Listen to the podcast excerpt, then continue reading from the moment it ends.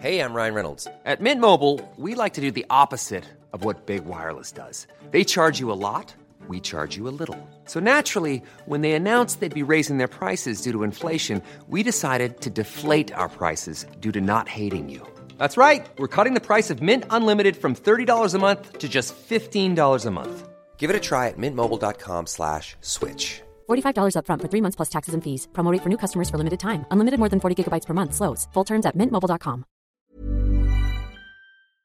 11h passées de 59 minutes, merci encore de votre fidélité. Très très heureux de vous retrouver pour ce nouveau numéro de, de Midi News sur CNews. On est avec René Frégosi, bonjour. Bonjour. On parlait un peu de la Corse euh, tout à l'heure. Très bien, toujours bien. Oui, j'adore l'île de beauté. Oui. Philosophe, politologue, auteur de Comment je n'ai pas fait carrière au PS, la social-démocratie empêchée. C'est aux éditions Ballant. Jonathan Sixou nous a rejoint. Bonjour. Bonjour, journaliste chez Causeur. Je montre le dernier numéro. Mélangeons. Bon, je le dis. Piège à con. Parce que titre euh, Causeur. André Sico-Nicolas nous a rejoint. Bonjour, mon cher André, éditorialiste à la Marseillaise. Et Louviellet, bonjour. Merci Bonjour. d'être avec nous, d'avoir accepté notre invitation. Politologue, directeur de l'agence publique. Les débats dans un instant. On parle économie avec Bruno Le Maire qui était l'invité du grand rendez-vous Les Échos européens et CNews. Juste après le rappel des titres, c'est avec Arthur Muriot. Arthur. Une femme est décédée à Rouen durant les violents orages qui ont touché le pays hier soir. Emportée par les eaux, la victime, âgée d'une trentaine d'années, a été coincée sous une voiture. Selon le ministre de l'Intérieur, les intempéries ont fait aussi 15 blessés, dont deux graves. Au total, les sapeurs-pompiers ont réalisé 3500 interventions durant cet épisode orageux. Plus qu'une semaine avant le premier tour des législatives, nous dirigeons-nous vers une abstention record. Moins d'un Français sur deux irait voter selon un sondage IFOP pour le JDD. En effet, le taux d'abstention s'élèverait à 52%, 0,7 points de plus qu'en 2017 et quasiment 10 points de plus qu'en 2012. C'est l'événement sportif de la journée, la finale de Roland Garros. Rafael Nadal fera face au Norvégien Casper Ruud. S'il l'emporte, il s'agirait du 14e titre sur la terre battue parisienne de l'Espagnol. Jusqu'à aujourd'hui, Rafael Nadal reste invaincu en finale de ce tournoi. Le pouvoir d'achat au centre de toutes euh, les interrogations, et cela depuis de nombreuses semaines maintenant. À quoi va ressembler ce quinquennat? Peut-il justement répondre aux inquiétudes des Français? Bruno Le Maire, le ministre de l'économie, était l'invité ce matin du grand rendez-vous CNews Européen Les Échos. C'est lui, vous le savez, qui va donner le là, justement, concernant notre quotidien, concernant notre porte-monnaie. Écoutez-le. La dette publique, ça fait partie évidemment euh, de la lettre de mission qui m'a été fixée par euh, Elisabeth Borne, la Première ministre, et par le Président de la République. Et vous savez, les choses sont extrêmement simples.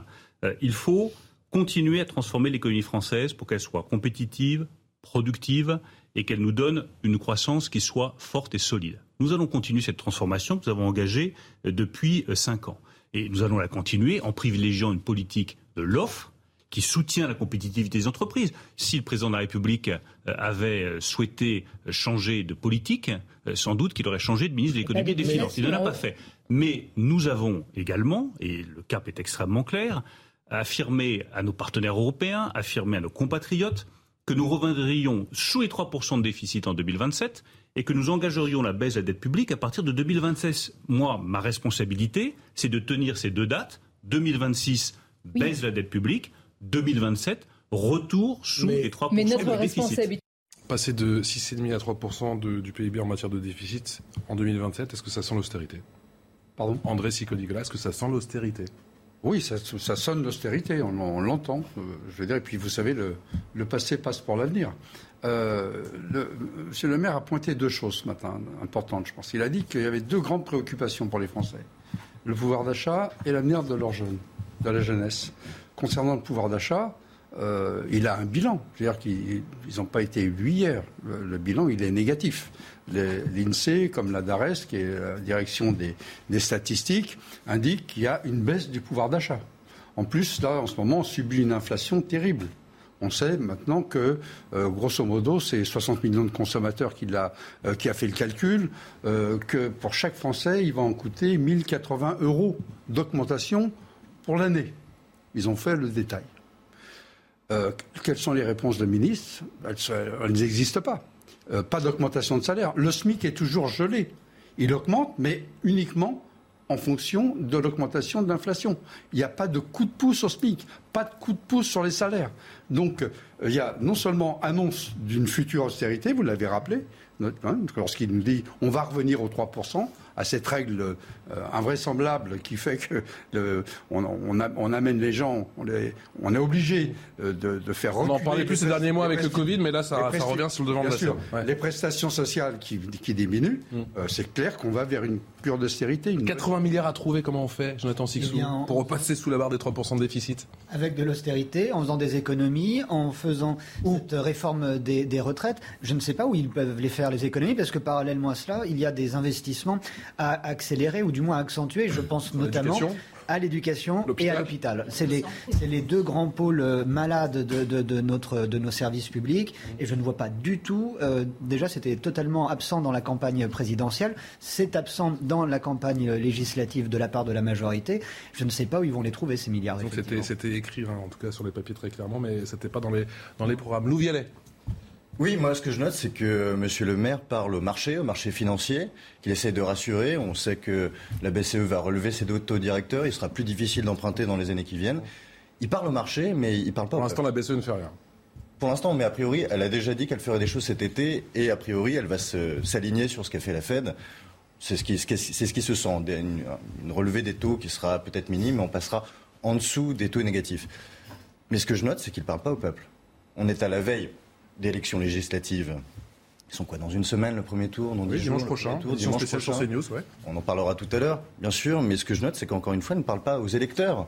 Les électeurs n'ont pas envie d'entendre ces règles ordolibérales qui sans doute sont importantes pour la suite du quinquennat, mais peut-être qu'on a envie d'entendre quel type de croissance on va avoir pendant ce quinquennat, comment ils pensent améliorer notre pouvoir d'achat, au lieu qu'ils nous fassent des vieilles recettes. Il a dit que l'économie française était solide, on va l'écouter dans un instant. Hein. C'est des recettes qu'on a entendues depuis les années 90. Hum. Et moi, ce que je note surtout, c'est que pourquoi est-ce qu'on doit croître En face de ce camp-là, il y a le camp de Jean-Luc Mélenchon, qui lui est clairement pour une forme de décroissance.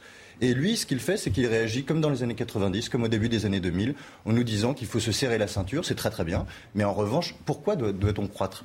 Et là, il y a des réponses à avoir, notamment sur la croissance verte, notamment sur euh, l'innovation dans la croissance. C'est des choses qui sont beaucoup plus enthousiasmantes que de dire qu'il faut euh, évidemment regarder les déficits et essayer de serrer un maximum le, boulon. Et ce que je vois, c'est qu'il n'y a pas vraiment une envie de parler au peuple, une envie de parler aux Français et de les enthousiasmer avec un programme économique. Les experts estiment, euh, René Frégosi, qu'il va falloir économiser 80 milliards d'euros. 80 milliards d'euros d'ici oui, 2027. On est parti pour se serrer la ceinture.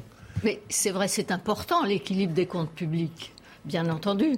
Mais effectivement, le problème, c'est qu'on n'a pas d'objectif. Mais c'est pas qu'il ne veut pas parler au peuple, c'est qu'il n'a rien à dire au peuple. Il n'a pas à. effectivement, le, président Macron, et on l'a bien vu pendant la campagne, en fait, il n'a pas d'objectif clair et clairement avoué pour les classes populaires et les classes moyennes. Effectivement, il n'y a pas de perspective d'amélioration de la situation des classes populaires et des classes moyennes. Donc, évidemment, on en revient euh, aux mêmes euh, euh, incantations, parce que, en effet, il y a vraiment la question de la santé globalement. C'est l'hôpital, évidemment, ça se voit peut-être plus, mais enfin, c'est tout le système de santé qui est complètement à terre, en fait. Euh, il n'y a plus de généralistes, il n'y a plus de spécialistes, euh, on ne trouve plus non plus de dentistes d'ailleurs. Enfin bon, c'est tout le système de santé en France euh, qui va à volo. Donc, effectivement, il ne s'agit pas d'avoir uniquement pour objectif l'équilibre des comptes publics, mais d'avoir vraiment des objectifs, des perspectives réelles, alors de croissance ou moins ou plus, mais surtout, effectivement, quel type de croissance et pour, pourquoi faire et dans l'intérêt de qui La période Covid est terminée, Jonathan Sixou, et du coup, on va reprendre les bons vieux réflexes. Quel type de croissance? Juste pour l'instant, la croissance, elle est à 0%, donc euh, c'est un peu compliqué. Euh, les bons réflexes euh, Covid, euh, pré-Covid, pardon, je ne sais pas s'ils peuvent encore être d'actualité et valides dans un monde post-Covid. Parce que je vous rappelle qu'il y a quand même un acteur majeur de l'économie mondiale qui, lui, continue de se confiner, c'est la Chine. Et l'économie chinoise est toujours confinée. donc on ne peut pas faire sans la Chine. On fait déjà sans la Russie. En, on ne sait pas trop comment on va y arriver. C'est un pari sur l'avenir, là aussi, dont a parlé Bruno Le Maire aussi ce matin d'ailleurs concernant les énergies russes dont il fallait apprendre à, se passer. je suis beaucoup plus inquiet concernant l'économie chinoise qui accepte, elle, de se mettre, de, fermer ses frontières et de, créer des pénuries à, l'échelle mondiale dans plein de, domaines différents. Et notre, notre dette qui dépasse les 3 000 milliards d'euros ne peut... Il n'a pas voulu répondre hein, quand on lui a posé la non, question. pas du tout. Hein, sur ce cap symbolique des 3 000 milliards d'euros, il a, c'est, un, comme on le dit, c'est un symbole assez lourd. Beauté en touche. Sur la hausse des prix, les mois, vous le savez, se suivent et se ressemblent. Les hausses qui continuent encore et toujours au mois de mai, 5,2% sur un an, en tout cas d'après l'INSEE. Bruno Le Maire anticipe un, retour de l'inflation à un niveau raisonnable pour 2023. Écoutez-le. Nous avons aujourd'hui le taux d'inflation le plus faible des pays de la zone euro, à peu près 5%. Pourquoi? Parce que avec le président de la République, nous avons anticipé cette inflation. On avait bien vu que euh, la reprise était très forte, donc il y a à avoir euh, des tensions sur l'offre de produits. Ensuite, il y a eu euh, la crise ukrainienne qui s'est rajoutée à cela au début 2022. Donc tout cela a provoqué une flambée des prix, face à laquelle notre première responsabilité est de protéger les Français. Et nous continuerons mmh. à les protéger. Mais ensuite, j'ose espérer que dans le courant de l'année 2023, les chaînes de valeur se remettront en ordre. On peut espérer que la Chine se rouvrira, c'est aussi un des éléments de tension. Et donc nous anticipons qu'après ce pic inflationniste de 2022, dans le courant de l'année 2023, on devrait revenir à une inflation plus raisonnable. Lou l'inflation de retour à un niveau raisonnable en 2023, pour vous, c'est un scénario crédible alors d'abord, je note que la Banque de France, dans une note publiée il y a un mois et demi, prévoyait le retour euh, à l'équilibre, disons, vis-à-vis de l'inflation, en 2024 et non pas en 2023. D'autre part, je suis d'accord avec ce que disait mon voisin de, droite, c'est-à-dire que comment peut-on prévoir une trajectoire euh, de réduction de, la dette et des déficits alors qu'on est dans une pleine période où les chocs externes frappent notre économie? On a vu d'une part euh, la crise Covid, qui était évidemment imprévue, une pandémie mondiale. Euh, de l'autre côté, la guerre en Ukraine, qui continue et peut-être qui continuera dans les années qui viennent, on ne sait pas. C'est une, véritable question qui se pose. La Chine se reconfinera-t-elle? On ne sait pas non plus. Dans une période de forte tension, dans une période de, haute intensité euh, économique, pour le coup, comment peut-on prévoir ces trajectoires-là? Et je trouve qu'il n'y a pas répondu. Il pourrait y répondre justement en nous donnant des solutions de relocalisation de l'économie. Justement, on le disait tout à l'heure, sur la croissance verte. Sauf que le gouvernement a fait des choses, par exemple, qui sont bonnes pour l'économie, bonnes pour la croissance, et pas des recettes des années 90. Mais pourquoi ne les met-il pas en avant? Pourquoi n'assume-t-il pas que le gouvernement veuille financer les green tech, les deep green tech, un certain nombre de choses extrêmement technologiques qui nous permettent de relocaliser de l'activité et l'industrie en France? Il ne nous met pas l'accent dessus, je ne comprends pas pourquoi. Et c'est vraiment ces solutions-là qui permettront de relocaliser à la fois de l'emploi, et aussi du pouvoir d'achat en France. René Frégosi, sur l'inflation, effectivement, ce retour raisonnable de l'inflation à l'horizon 2023, vous y croyez? Non, a priori, effectivement, puisqu'on n'a pas de visibilité euh, sur les causes externes de cette inflation en effet, euh, pénurie ou crainte de pénurie, puisqu'on sait très bien que l'économie, euh, c'est à la fois objectif et très subjectif. Donc, euh, bien sûr, on a des craintes parce qu'on ne sait pas quand va se terminer la guerre en Ukraine, mmh. on ne sait pas effectivement quand la Chine va recommencer à nous fournir des, des, matières premières, notamment mmh. absolument essentielles à notre économie. Donc oui, il serait temps de penser en effet, de repenser la mondialisation, mais globalement, si j'ose dire, de repenser la globalisation. Et d'ici là, André Sicodicola, comment on protège les Français? Bah, c'est toute la question. Quand il parle de protéger les Français, il ne nous annonce pas des mesures qui protègent les Français, puisqu'il nous annonce au contraire de l'austérité. Ça ne va pas les protéger, ça va au contraire. Hum. Euh, J'allais dire, quoi qu'il en coûte, c'est terminé en tout cas. Mais il aurait des mesures très simples à prendre s'il veut réellement protéger les Français. Notamment indexer les salaires sur l'inflation. Voilà une façon de protéger les Français. C'est-à-dire que euh, augmente les salaires en fonction de l'inflation. Pourquoi est-ce qu'il n'y recourt pas?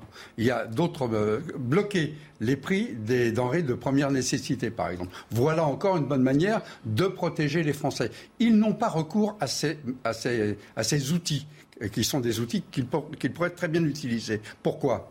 Parce que, en fait, la philosophie de ce pouvoir, c'est le libre marché, la libre concurrence. Et donc, c'est contraire la libre. Louis Vialet convaincu par les solutions. Euh, c'est ça qui me non, absolument pas convaincu. C'est des solutions, monsieur, que j'ai entendues dans la bouche de Jean-Luc Mélenchon, celle du blocage des prix des. Il n'y a pas que la bouche de monsieur Mélenchon pour dire des choses comme ça. Hein. absolument, vous, vous le répétez bien en effet sur ce plateau. Euh, qu'est-ce, que qu'est-ce qui se passe quand vous bloquez les prix des denrées euh, alimentaires euh, de première nécessité? Eh bien, ce qui se passe, c'est que c'est les entrepreneurs, monsieur, qui trinquent. Et c'est, a priori, c'est pas les plus riches, c'est les PME, c'est les TPE, c'est ceux qui justement. Alors, comment est-ce que, comment est-ce que vous réglez le problème? Je vous ai pas interrompu. Comment est-ce que vous Allez-y, je vais terminer ma phrase. Euh, qu'est-ce qui se passe quand vous, vous devez vendre, vous devez transformer un certain nombre de marchandises et que vous devez les vendre à un prix fixé, comme si on était dans une économie dirigée? Eh bien, ce que vous faites, c'est qu'à ce moment-là, vous rognez sur vos marges. Ce que vous faites, c'est que vous n'employez plus. Ce que vous faites, c'est que vous allez virer des collaborateurs. Et ça, est-ce que c'est bon pour le pays? Est-ce que c'est bon pour l'économie? Est-ce que ça relance le pouvoir d'achat des Français? Pas du tout. Mais il y a des bonnes solutions, en revanche. Il y a des bonnes solutions et je vais vous les donner. D'une part, dans le temps présent. Il y a des chèques alimentaires à faire pour les plus modestes. Il y a évidemment des choses à ne pas toucher. J'entends ici et là qu'il faudrait euh, baisser la TVA, chose qui avantage les gens qui ont les plus gros salaires et le plus gros pouvoir d'achat, mais pas ceux qui ont le moins pas assez ciblé, du coup. Typiquement, il faut cibler d'abord ceux qui en ont le plus besoin. D'abord des chèques énergie, des chèques alimentation. Libérer le travail, c'est le moment de relibérer le travail. Je n'entends rien sur la défiscalisation et la désocialisation des heures supplémentaires. Et il faut, pour faire plus de croissance, il faut travailler plus, pas seulement la retraite à 65 ans, mais on entend ça. Beaucoup de gens qui veulent travailler davantage et qui ne le peuvent pas. Et donc ça, typiquement, cette mesure on ne l'a pas entendu. Vous avez parlé d'indexer des salaires sur l'inflation. Je pense qu'il faut indexer, protéger les plus modestes, indexer les retraites indexer aussi les prestations sociales à destination des jeunes sur l'inflation. C'est ça qui permettra à ces personnages, à ces publics, de prendre un peu plus d'air et de souffle. Rapidement, votre réponse, je, je, vais vous rafraîchir un petit peu les mémoires, parce que ça tient à votre jeunesse notamment. Mais il faut savoir que lorsque euh, la, pas sans problème, qui est une bonne, qui est une qualité, bien évidemment. Je ne qualifie pas votre âge. Mais euh, lorsque, euh, au moment où, où, il y a eu les Trente Glorieuses, euh, à ce moment-là, par exemple, le, les salaires étaient indexés sur l'inflation. Ce qui, a, pas ce, qui a permis, ce qui a permis de faire face et ce qui a permis aux couches populaires notamment, de faire face à ces augmentations perpétuelles. On n'avait pas la concurrence de, du monde entier. chose. Qu'est-ce que vous proposez en réalité Vous proposez des recettes classiques, dans des recettes de 30 ans. C'est-à-dire que vous proposez de réduire, par exemple, la part euh, consacrée aux, comment, aux charges, ce qu'on appelle les charges sociales euh, pour les entreprises. On propose de libérer le travail. D'accord, c'est ce que vous appelez sous le vocable libérer le travail. Mais qu'est-ce que bah ça veut dire en réalité plus, tout simplement. Moins on paye de sécurité sociale, moins on paye pour euh, comment, pour les services publics, etc. Au travers de ces, ce que vous appelez vous des charges sociales et qui sont des contributions sociales à mes yeux, eh bien, on réduit aussi la part du salaire. La Donc, ce que vous proposez, c'est une régression sur les deux, sur les, sur, les vous déclenché C'est la double la suite du débat dans un instant. Moins de salaire, moins de salaire et moins de services sociaux. On peut prendre la minute info publiques ailleurs, monsieur. Arthur Muriot. La ville de Severodonetsk au cœur des combats en Ukraine, alors qu'elle était contrôlée à 70% par les Russes au cours de ces derniers jours. Les troupes de Kiev auraient fait reculer celles de Moscou. Huit prisonniers ont été capturés par les Ukrainiens. Severodonetsk, capitale administrative de la région du Donbass, est une ville clé depuis que les combats se sont repliés vers l'est du pays. Sans l'arène, mais avec le groupe Queen, un concert géant a été organisé hier pour fêter le jubilé d'Elisabeth II. En plus du groupe légendaire reformé pour l'occasion, la chanteuse Alicia Keys ou encore Andrea Bocelli se sont produits sur la scène installée devant Buckingham Palace. La reine absente était représentée par son fils Charles qui lui a rendu un vivant hommage. 22 000 spectateurs étaient réunis pour cette avant-dernière journée des célébrations du jubilé. Avec l'augmentation des prix de l'énergie, de plus en plus de Français se tournent vers les maisons autonomes dotées de panneaux photovoltaïques. Il serait 61% selon la DME à se sentir prêt à investir dans cette source d'énergie, un bon moyen de faire des économies. L'objectif est de 4 millions de logements équipés de ce type de technologie à l'horizon 2030. Arthur Muriot, pour le rappel, les titres Comment on protège les Français? Suite de, votre exposé. Allez-y. Alors, il y a des Français à bien protéger, je l'ai rappelé à l'instant, notamment par le blocage des, prix ou bien, ou bien, par l'indexation des salaires sur l'inflation. Et puis, il y a des Français pour lesquels ça va très très, Mais nous très, René Frégosi, vous, vous ont dit que c'est pas la même situation. Écoutez-moi, la France, dans les glorieuse, la France, on est quand même dans une situation de croissance molle. Non, les 60, euh, comment? Euh, En France, mmh. Euh, nous sommes champions d'Europe en termes de versement des dividendes. La France est championne d'Europe en termes de nombre de millionnaires. On voit bien qu'en fait le problème, c'est la répartition des richesses créées. Il est là le problème. et c'est à ce problème-là qu'il faut s'attaquer. Les 500, je crois que les, euh, je l'avais noté, euh, les cinq plus grandes fortunes de France. Ah, je suis pas dedans. On, Vous me regardez comme ça, je ne suis pas dedans. Euh, les cinq, ben, il y en a, il y en a. On, gagnait autant, on gagnait autant que 40% de la population. je crois que le fameux diagramme en éléphant. Je crois qu'une fiscalité plus juste une économie, en effet, tournée vers des, pôles euh, qui, peuvent être créateurs d'emplois, euh, notamment par, une, par la planification écologique, etc. La planification. Nous pourrions, nous pourrions. Vous avez tué la concurrence et c'est ça qui va créer la croissance. Quand je dis planification, quand on dit planification écologique, ça veut dire qu'il faut que ça rentre dans le commun. Et notamment. Vous pensez qu'on fait rien d'écologique en ce moment en économie Donc, si, on prend, si on prend des mesures à la fois de, justice sociale, de justice fiscale et une dynamique, parce qu'on peut emprunter. Euh, il y a des emprunts qui sont des bons emprunts. La dette peut être une bonne dette. Et si on emprunte pour amener la France sur le terrain notamment de la rénovation euh, et d'une planification euh, écologique forte, avec des entreprises qui sont en pointe sur ce terrain-là, nous gagnerons. il y a possibilité de gagner.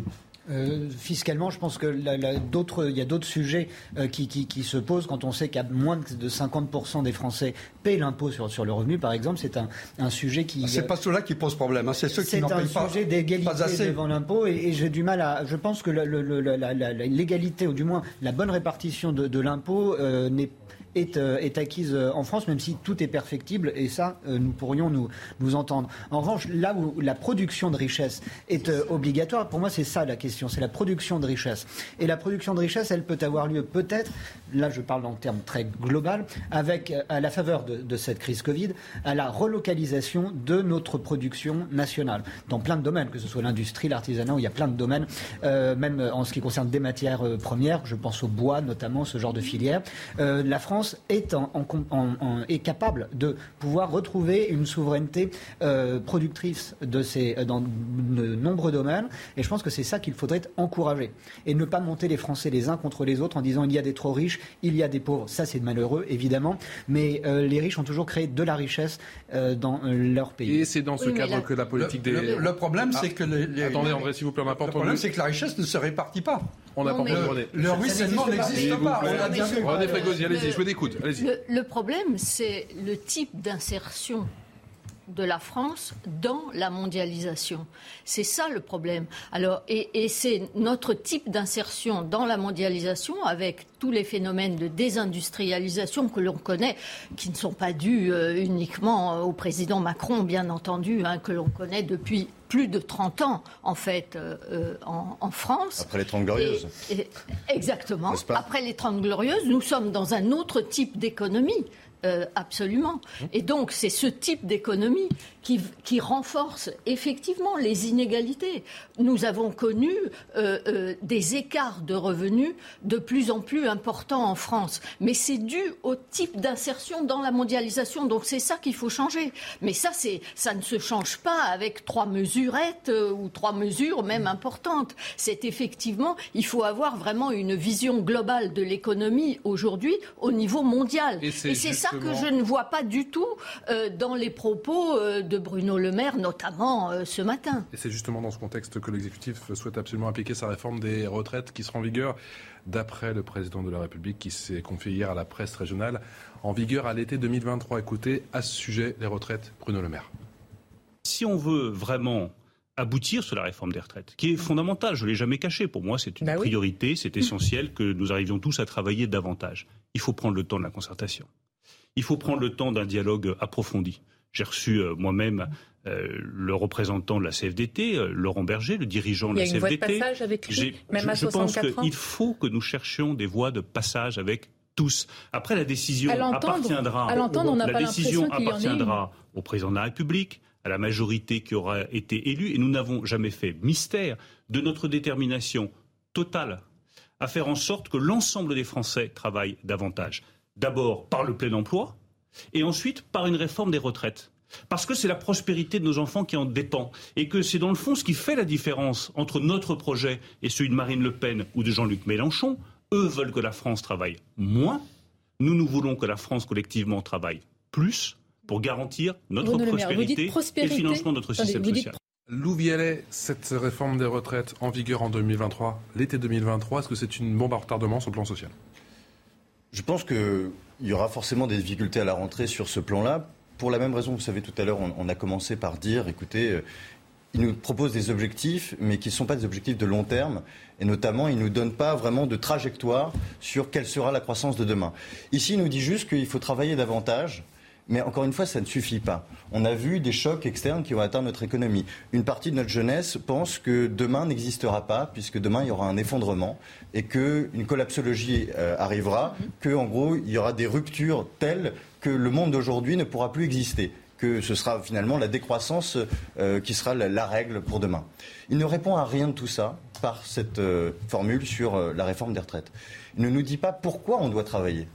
On doit travailler pour plus longtemps, certes, mais pourquoi doit-on travailler plus longtemps Et dans quelles conditions Et dans quelles conditions Et sur ça, justement, j'aimerais beaucoup entendre un discours sur comment repousser les limites écologiques de la croissance. Mhm. Ce qui est le vrai débat aujourd'hui en réalité. Si demain on a des manifestations, ce sera sur fin du monde, fin du mois, vous savez très bien. C'est-à-dire en gros, nous on ne tient pas jusqu'à la fin du mois et pourtant on nous parle de la fin du monde. C'était une partie du discours des Gilets jaunes. Mhm. On va réentendre ce discours-là. S'il n'adresse pas ce discours-là dans ses paroles, on aura absolument les mêmes réflexes à la rentrée, c'est-à-dire des gens qui ne comprennent pas où l'on va. Relève Frégosi, c'est le bon timing pour cette euh, réforme des retraites? Oh, Même si c'était prévu pour début 2023, là on est déjà passé à l'été 2023. Ça, dépendra de la façon dont elle est expliquée, effectivement, et resituée dans un cadre beaucoup plus global. Mmh. Parce que euh, réforme des retraites, oui, pourquoi pas. Travailler plus longtemps, pour qui, comment? Moi, je vois personnellement, j'ai eu au moins euh, deux périodes dans ma vie professionnelle. J'ai travaillé euh, à partir de l'âge de 21 ans et, jusqu'à 65 ans. Et j'en ai un petit peu plus aujourd'hui. Et donc. Euh, Ça se voit pas. Mais, mais c'est fishing for compliment. et, donc, effectivement, j'adore la pêche. Et, compris. Effectivement, j'ai eu deux, deux carrières. Lorsque j'étais plus jeune, je travaillais je ne sais pas combien d'heures, je ne comptais pas mes heures euh, dans la journée, dans la semaine.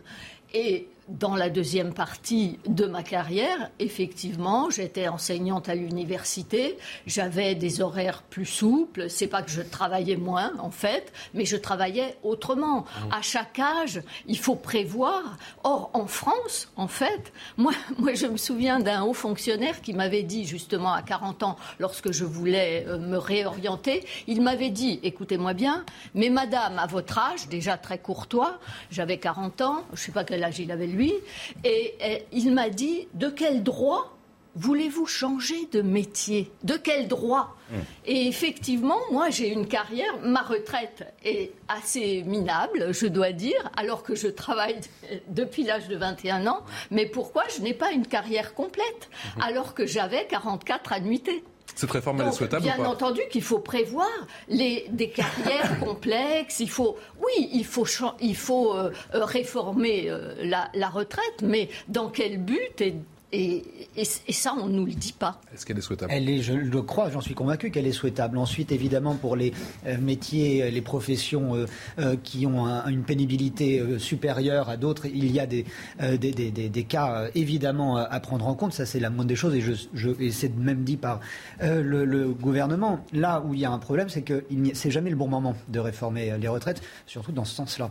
et je vois aussi comme un, cette réforme comme une sorte d'état étendard qui sera bien utile aux oppositions euh, pour euh, brandir une contestation euh, sociale beaucoup plus générale à, partir de, la rentrée. On va laisser tranquillement passer l'été, comme d'habitude. Mhm. Et je vous rappelle que le taux d'abstention à la présidentielle était déjà très élevé. Il va sûrement être encore très élevé aux législatives. Emmanuel Macron est certes est tout à fait démocratiquement élu président de la République, mais il n'a pas une majorité de Français derrière lui. André. Il faut en effet réfléchir, je veux dire, au, temps de la vie qui évolue avec, euh, notamment, euh, par chance, on vit de plus en plus euh, âgé et en, meilleure santé. C'est donc très important. Il faut, tout ça doit se réfléchir. Et en effet, la question de, la retraite doit être posée dans ce contexte global. Mais pourquoi y a-t-il une telle opposition aux, aux, propositions faites par le gouvernement, qui manifestement vont être appliquées dès l'été, d'amener la retraite à 65 ans? C'est que les gens font l'expérience qu'à partir de 55 ans, on a, hélas, le, risque de se retrouver très rapidement au chômage. Il n'y a pas de plein emploi pour les plus de 55 ans. Ça, c'est un, un, vrai problème. D'autre part, euh, euh, c'est là où les choses ne sont, pas, ne sont pas réfléchies, ou alors elles sont réfléchies sur un seul critère. Les gens ont bien compris qu'aujourd'hui, si on veut faire travailler les gens plus longtemps, c'est pour répondre à un seul critère qui est ça va peut-être brusquer les oreilles, mais c'est celui du profit. C'est-à-dire quelqu'un qui est profitable peut travailler plus longtemps. En travaillant plus longtemps, il devient plus profitable. Il faut peut-être remettre les individus, les hommes, les femmes, au centre des préoccupations, savoir ce qui est bon et pas bon. Vous allez relancer le débat là. Faire bouger, faire bouger, faire, bouger la question des retraites, c'est plutôt quelle vie nous pouvons avoir et quelle vie nous devons avoir. Et ces questions-là, elles n'apparaissent pas. La seule question, c'est aujourd'hui, il faut faire de la France une France entre guillemets compétitif. Compétitif, bah, que ça veut dire Qu'est-ce que, ça veut dire aujourd'hui? Ça veut dire qu'il rapporte de l'argent à une poignée d'individus. Allez, vous restez avec nous, je vous fais plaisir. aussi les services publics. André Sicoli, on va aller à Londres dans un instant. C'est une bonne idée. Bonne idée, le jubilé, la reine, quatrième et dernier jour, on sera avec Sarah Benet qui va nous dire que c'est euh, la fête là-bas, bien évidemment. A tout de suite. 12 heures passées de 30 minutes, toujours en direct, la suite de Midi News sur CNews, toujours avec euh, René Frégosi, qui est philosophe et politologue, auteur de Comment je n'ai pas fait carrière au PS, la social-démocratie empêchée, c'est aux éditions Ballon, pas mal ce titre. Jonathan Sixou, qui est journaliste chez Causeur, je remontre votre dernier numéro, numéro, pardon, parce que je suis déjà sur Mélenchon. Mélenchon, piège à con. André Sicot-Nicolas, qui est éditorialiste à la Marseillaise, et Louis qui est politologue et directeur de l'agence publique. Merci à tous les quatre. Dans un instant, on parle des élections législatives. On fera un petit détour par à Londres avec les festivités. C'est juste après le rappel des titres. C'est avec Arthur Muriot. Arthur. Un million de véhicules de la marque Mercedes sont rappelés. La raison, un potentiel problème de freinage pouvant provoquer la coupure entre la pédale de frein et le système de freinage. Il s'agit de modèles datant des années 2004 à 2015 de la série SUV, ML et GL, ainsi que le minival de luxe classe R. Kiev de nouveau touché par des bombardements russes. Ces frappes visaient des infrastructures de chemin de fer. La Russie indique qu'elle visait des blindés fournis à l'Ukraine par des pays de l'Europe de l'Est. Selon le maire de la ville, pour le moment, un seul blessé est à déplorer. C'est la première fois depuis le 28 avril que les Russes prennent Kiev pour cible. Elle s'appelle Iga Swiatek, elle est polonaise et elle remporte pour la deuxième fois Roland Garros. Pour cette finale, elle faisait face à l'américaine Cory Goff. Avec cette victoire, Iga Swiatek décroche le neuvième titre de sa carrière sur le circuit. Entraîneur prévient, ce n'est que le début pour cette joueuse de tennis de 21 ans.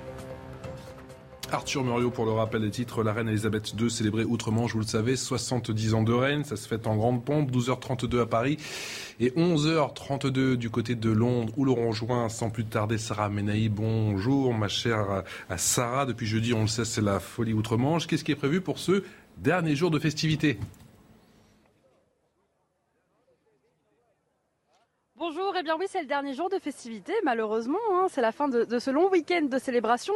Alors euh, aujourd'hui est prévue une, parade dans tout Londres, alors qu'il va partir de l'abbaye de Westminster, dans le centre de Londres, et qui va donc parader avec des cavaliers, notamment dans le centre de Londres, jusqu'à arriver ici, là où nous nous trouvons, devant Buckingham Palace, pour, euh, pour la clôture de, ce week-end de célébration. On l'a dit, alors derrière moi, on est en pleine répétition générale, puisqu'il y aura un, dernier concert avec des enfants, des chœurs notamment, qui vont donc terminer terminer ce week-end de célébration. Et puis entre-temps, le temps que la parade arrive eh jusqu'ici, eh euh, les, Londoniens vont euh, déjeuner dans les rues de Londres. Ils vont, euh, c'est le Jubilee Lunch, c'est une sorte de garden party géante. ils vont tous déjeuner ensemble avant donc de clôturer officiellement ce week-end de célébration. On a des chances de voir la reine aujourd'hui? Peu de chance de voir la reine, euh, malheureusement. C'est vrai qu'on s'en doutait un petit peu. On l'a aperçu jeudi à ce balcon de Buckingham Palace. Et c'était sans doute la dernière fois qu'on voyait la reine publiquement durant ce, week-end de célébration. Il y a peu de chance de la voir cet après-midi à l'issue de la parade au balcon de, Buckingham. Euh, d'ailleurs, elle est à Windsor en ce moment même. Elle n'est même pas à Londres. Donc, quand même, très peu de chance d'apercevoir Elisabeth II, même pour clôturer ce, week-end de célébration. Sarah, est-ce que c'est déjà l'heure du bilan, ce quatrième jour de festivité Que disent les, Britanniques? Sont-ils euh, ravis? Et oui, c'est déjà l'heure du bilan. Les Britanniques sont conquis par ce long week-end de célébration. C'est vrai qu'on a vu de, très belles images. On a vu notamment la reine donc euh, déclencher ses illuminations euh, vendredi soir à travers tout le Commonwealth. On a vu la reine évidemment au balcon, entourée de sa famille. Donc ça, c'est une image qui a beaucoup plu. La cathédrale Saint-Paul, malheureusement, eh bien, elle n'y a pas été à cette messe. Et ça, c'est vrai que ça pose encore question puisque elle devait être présente quand même à, à trois événements. C'est ce qu'avait annoncé le palais de Buckingham au début des célébrations. Elle devait être là jeudi au balcon, mais aussi donc vendredi à la messe à Saint-Paul et puis aussi samedi au derby d'Epsom, à une trentaine de kilomètres euh, au sud-ouest de Londres, pour les courses hippiques. Elle ne s'y est pas rendue. C'est sa sœur, la princesse Anne, qui l'a représentée, sa fille, pardon, la princesse Anne qui l'a représentée. Et puis ça pose question quand même sur l'état de santé de la souveraine qui a 96 ans. On se pose quand même ici la question de savoir si ce jubilé de platine n'est pas finalement la dernière fois que l'on apercevra Elisabeth II en public. C'est vrai que les Britanniques sont conquis de ce week-end, mais quand même inquiets quant à l'état de santé d'Elisabeth II. Sarah, le petit point météo, vous avez prévu votre, euh, votre parapluie? Ah, je peux vous dire que j'ai prévu le parapluie. On a eu de la chance sur ces trois premiers jours de, jubilé. Il a fait très beau, il a fait même chaud. Et puis là, aujourd'hui, euh, à mon avis, ça va être, ça être l'averse. Donc on a, on a tout prévu euh, chez CNews pour absolument pas être trempé et pouvoir, euh, et pouvoir assurer ce dernier, ce dernier jour de jubilé. En fait, Sarah, merci beaucoup et, excellente dernière journée de, jubilé de, platine. One, two, three, jubilee, comme on dit. J'ai, si j'ai bien compris autrement, je retrouverai également Régine Delfour tout au long de cette journée pour vivre cette dernière journée de jubilé. Jean-Michel Blanquer, pris à partie sur le marché de Montargis, c'était hier matin, deux personnes en garde à vue l'ancien ministre a été insulté, également aspergé de mousse blanche par deux professeurs. Et cela au lendemain d'une autre séquence, c'était avec Marine Le Pen, Solène Boulan. Sur cette vidéo, Jean-Michel Blanquer, vêtu d'une chemise blanche, se fait asperger de mousse. L'ancien ministre de l'Éducation nationale a été pris à partie ce samedi au marché de Montargis. Il a réagi à cette agression sur Twitter. Une campagne électorale est un moment de bonheur démocratique par l'échange. Ça se passe bien ici à Montargis à la rencontre des citoyens. Je viens d'être agressé par deux individus qui veulent casser cela. Ne l'acceptons pas. Vive le calme, vive le respect, vive la démocratie. La veille, Marine Le Pen a été visée par un jet d'œuf à Saint-Amand-les-Eaux dans le Nord. Des agressions préoccupantes pour ce politologue. Ce sont les symptômes de quelque chose qui probablement s'embraser. On sait que dès le moment où vous avez des violences vis des politiques, c'est que vous avez à la fois une crise de légitimité et une crise de la politique au sens qu'elle est eh l'outil de pacification du débat public. Selon les données provisoires du ministère de l'Intérieur, 956 élus ont été pris pour cible entre le 1er janvier et le 9 mai 2022, dont 773 victimes d'insultes, notamment des menaces de mort. En 2021, le ministère de l'Intérieur avait recensé 1186 élus victimes de violences. Jonathan Sixou, vous me faites partie de ceux, faites partie de ceux qui me disent que ça a toujours existé ou que ça traduit autre chose ces dernières semaines?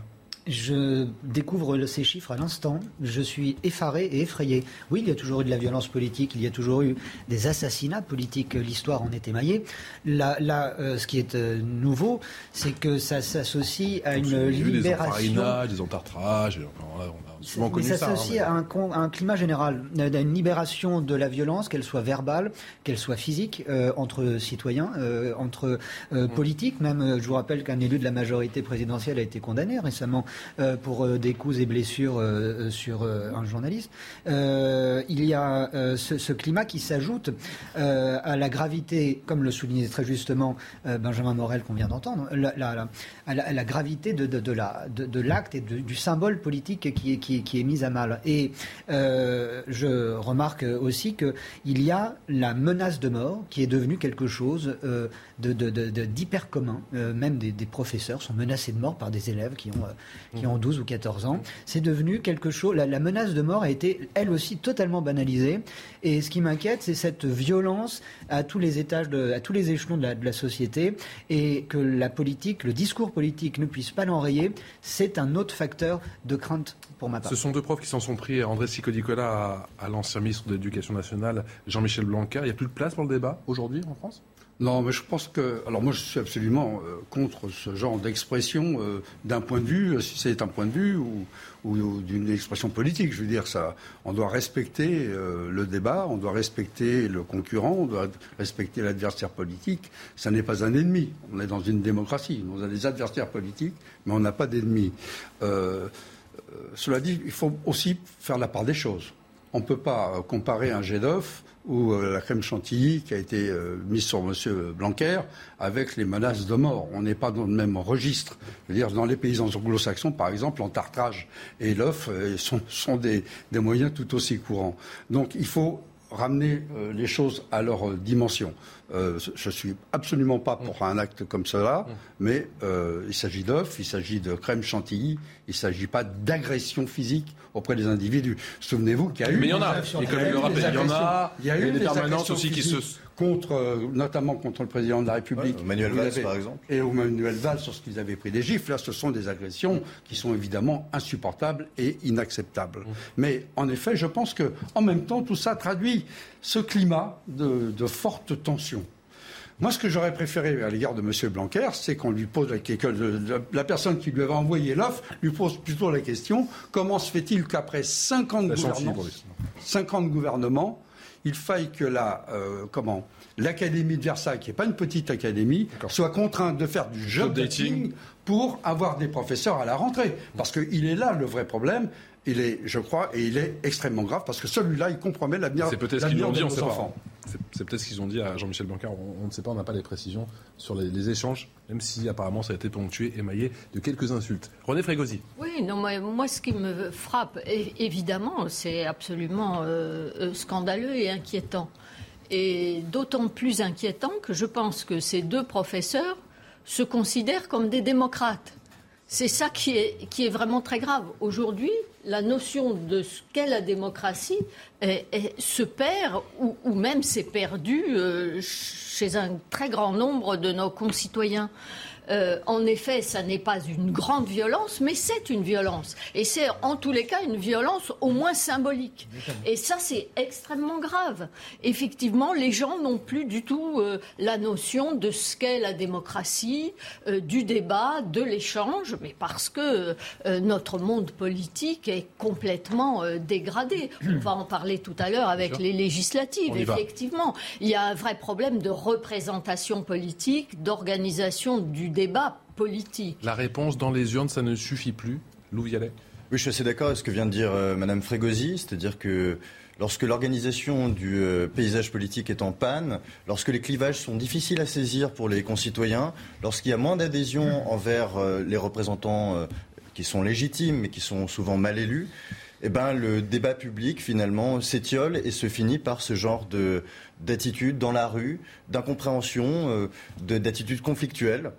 Et ce que je note aussi, c'est que ces gens sont souvent sévèrement sanctionnés. Donc, que ce soit pour un entartage, pour une, tarte dans la, dans la figure, éventuellement. Mais qu'il y a une forme de justice à deux vitesses dans ces cas-là. Les gens étaient interpellés pour M. Blanquer euh, dans la minute. Mais euh, typiquement, on a eu des, incidents au Stade de France il y a quelques jours, 80 mmh. interpellations et 6 personnes seulement euh, déférées. Mmh. vous voyez ce que je veux dire Il y a une seule qui a, dormi en prison, finalement. Il, y a, il y a un vrai problème où finalement les puissants et c'est normal, sont protégés, mais lorsque eh des gens du quotidien subissent des problèmes, je me il n'y a pas longtemps dans l'actualité, on avait cette fameuse chauffeur, vous savez, qui avait été tué à Bayonne, eh bien, ces agresseurs ont été relâchés. Euh, et donc on voit une justice à deux vitesses que les Français sans doute ne comprennent pas. Ils pensent que, eh bien, lorsque eux ont des problèmes d'insécurité, d'incivilité, eh bien, les agresseurs ne sont pas sanctionnés ou mal sanctionnés. Mais c'est pas seulement euh, la nature des agressés, mais aussi la nature des agresseurs Sans qui varie avec le, le traitement. Sans doute, mais là on a une forme de justice à deux vitesses avec deux types de sanctions. Et ça, je pense que les Français le comprennent mal. Ah, les, législatives. Les législatives, justement, on y vient. C'est les 12 et 19 juin prochains. Ça approche à grands pas avec la promesse, une fois encore, d'une abstention record. Clémence Barbier. Dans la liste de leurs priorités, les loisirs, mais pas la politique. À quelques jours des élections législatives, certains Français n'iront pas voter.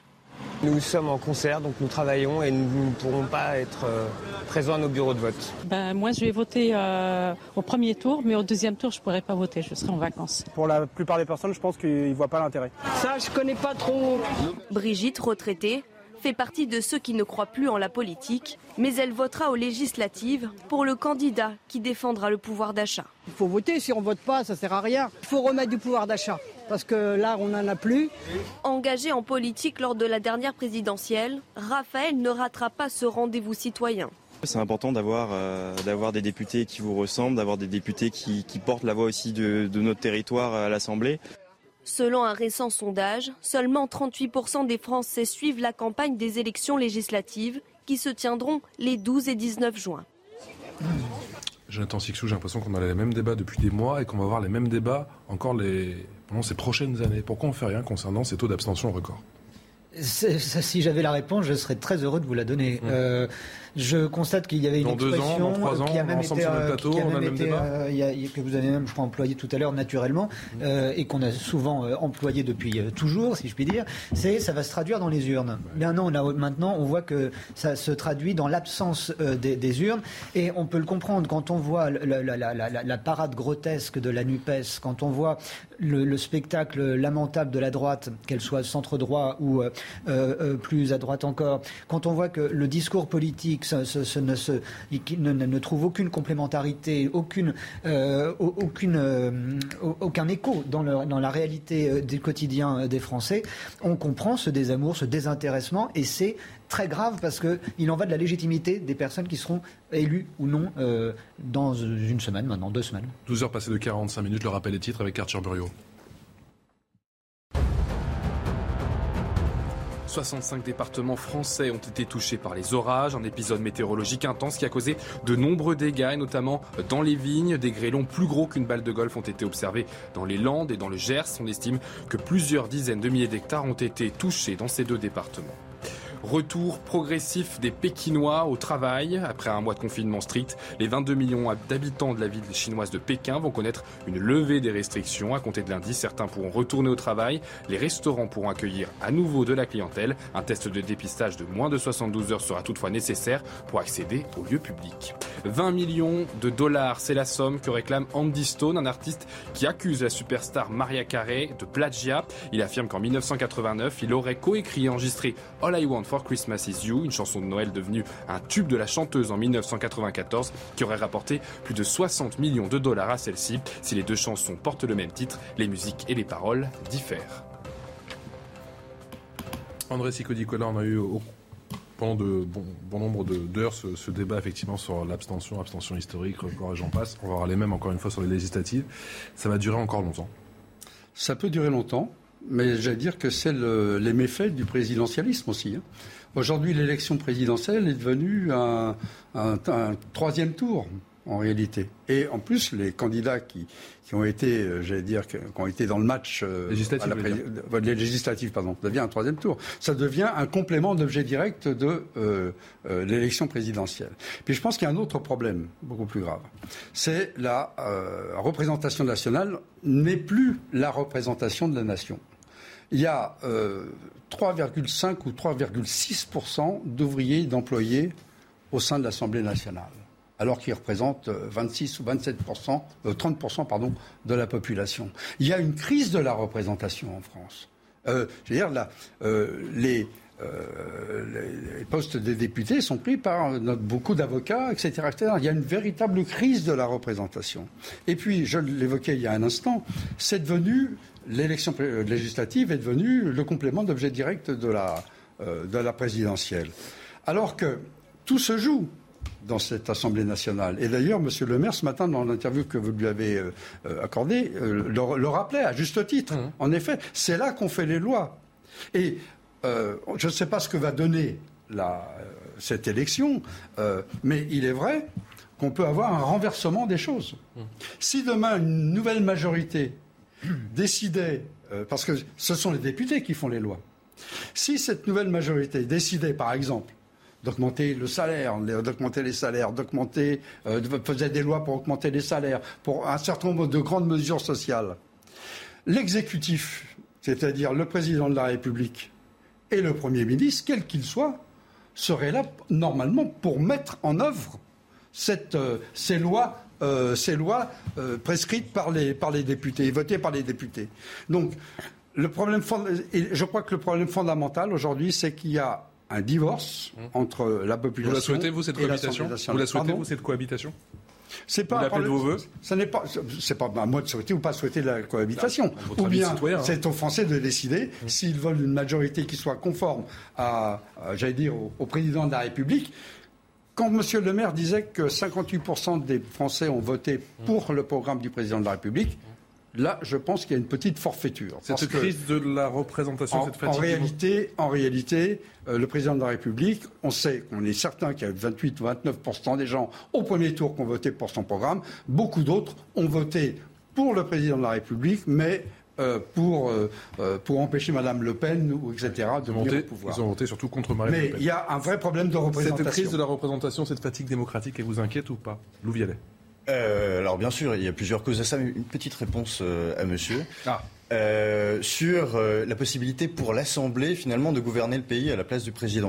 Vous vous souvenez sans doute, et mieux que moi, puisque vous parliez de notre différence d'âge il y a quelques instants, vous vous souvenez de cette phrase du président Chirac, après consultation du Premier ministre et du président du Sénat, j'ai décidé de dissoudre l'Assemblée nationale. Donc, si on avait une majorité défavorable au président de la République, il y a l'arme de la dissolution. Donc, elle resterait pas très longtemps. Oui, mais avouez que c'est pas très démocratique tout ça. Bah non, c'est dans, les- c'est dans l'arsenal démocratique. C'est On- dans on a le droit l'arsenal démocratique, l'utiliser. mais ça n'est pas démocratique. Bah ça, c'est votre point de vue, c'est pas le point de vue des institutions et des règlements.